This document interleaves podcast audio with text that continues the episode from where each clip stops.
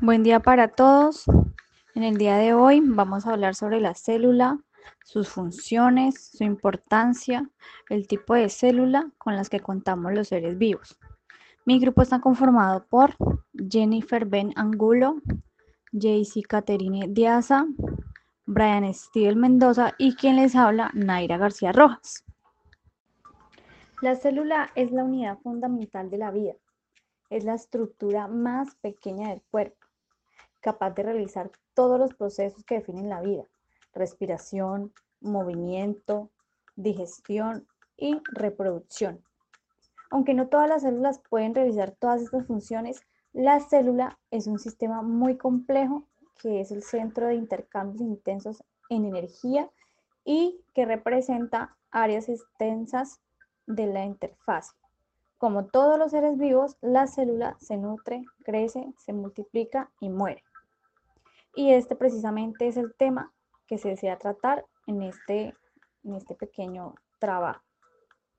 La célula y las partes que la conforman, definiendo cada una de ellas. La unidad básica de comunicación en, el, en el sistema nervioso es la célula nerviosa. Cada célula nerviosa está conformada por el grupo celular que comprende el núcleo, una fibra de, ramificación principal y numerosas fibras de ramificaciones más pequeñas. Hay dos tipos de células nerviosas, las cuales son las neuronas y las gliales, las gliales.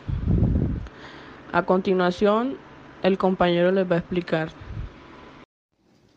El mundo que nos rodea es percibido a través de nuestros órganos sensoriales, enviando distintos estímulos que generan un cambio y una respuesta a nivel físico y químico, que es posteriormente transformada en impulsos eléctricos que se distribuyen por nuestro sistema nervioso, funcionando como un canal o una vía que lleva hacia el órgano más importante, el cerebro, que posteriormente genera información que da lugar a la percepción sensorial, que nos permite interactuar con el mundo, conocerlo y movilizarnos en él.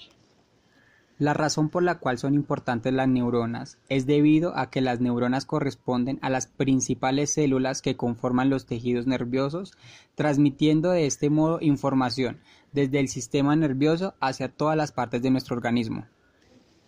Las células nerviosas se utilizan para recordar, y reflexionar acerca de algo que se conoce como neuronas. Las neuronas son las células fundamentales que forman el sistema nervioso central y periférico.